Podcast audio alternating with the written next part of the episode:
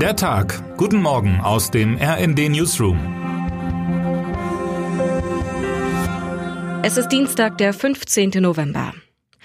Auch wenn sich die öffentlichen Debatten gerade eher um das Parteigezanke zum Bürgergeld, die Kapriolen des Twitter-Eigentümers Elon Musk oder das moralische Dilemma eines Fußballfans kurz vor der WM drehen, eigentlich steckt die Welt inmitten der Woche der ganz großen Diplomatie.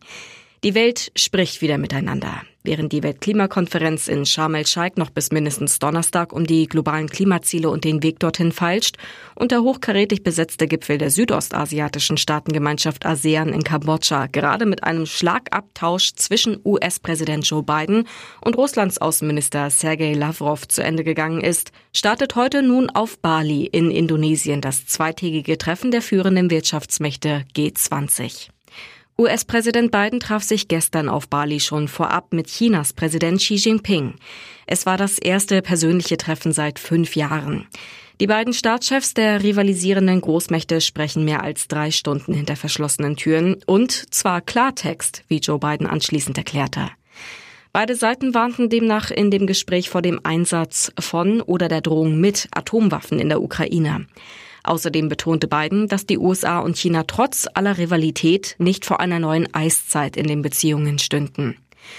Auch Olaf Scholz reist in diesen Tagen von einem Gipfel zum anderen. Mit ihm im Tross ist auch RND-Hauptstadtkorrespondent Markus Decker.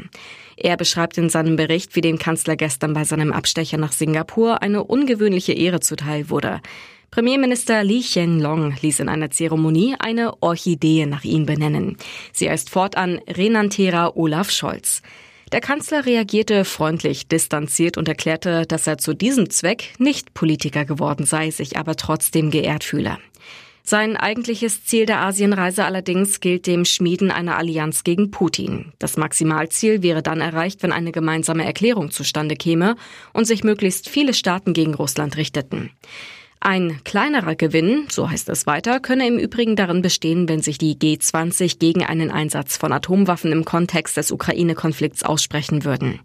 Eine solche Absage hatte Olaf Scholz, der in Singapur mit Blick auf den Gipfel von einem harten Ritt sprach, als Erfolg seiner jüngsten China-Reise verbucht. Das Treffen von Biden und Xi war da wohl schon ein wichtiger Schritt dorthin. Zum Abschluss des Gipfelreigens findet am Freitag und Samstag in der thailändischen Hauptstadt Bangkok der Asien-Pazifik-Gipfel statt. In dem Forum arbeiten 21 Staaten rund um den Pazifik zusammen. Dazu gehören auch die USA und Russland. Der russische Präsident Wladimir Putin reist zu keinem der Gipfel. Er lässt sich von seinem Außenminister Sergei Lavrov vertreten. Ebenfalls nicht mit dabei bei dem Diplomatiemarathon ist Donald Trump, der abgewählte Ex-Präsident der USA, der gerade bei den Zwischenwahlen nicht den erhofften Erdrutsch-Sieg der Republikaner feiern durfte, hat für heute Nacht eine in gewohnt kindlicher Trump-Diktion sehr große Mitteilung angekündigt. Spekuliert wird, dass Trump in die Gipfel der Weltdiplomatie seine Bewerbung für die Wahl im November 2024 bekannt geben könnte. Die Wahl 2020 hatte der Republikaner gegen den heutigen Präsidenten Joe Biden von den Demokraten verloren. Er erkennt die Niederlage aber bis heute nicht an. Termine des Tages. Brüssel, Treffen der EU-Verteidigungsminister. Thema ist unter anderem ein Gedankenaustausch darüber, wie die Lücke zwischen den Verteidigungsfähigkeiten und den operativen Gegebenheiten überbrückt werden könnte. Zu einem Arbeitsessen ist NATO-Generalsekretär Jens Stoltenberg eingeladen. Der Verteidigungsminister der Ukraine soll per Videokonferenz zugeschaltet werden. Berlin, achter Weltkongress gegen die Todesstrafe. Zum achten Mal veranstaltet die in den Niederlanden gegründete Europäische Christliche Politische Bewegung ECPM den Kongress. Als Redner haben sich auch Bundesaußenministerin Annalena Baerbock und Bundesjustizminister Marco Buschmann angekündigt. Wer heute wichtig wird.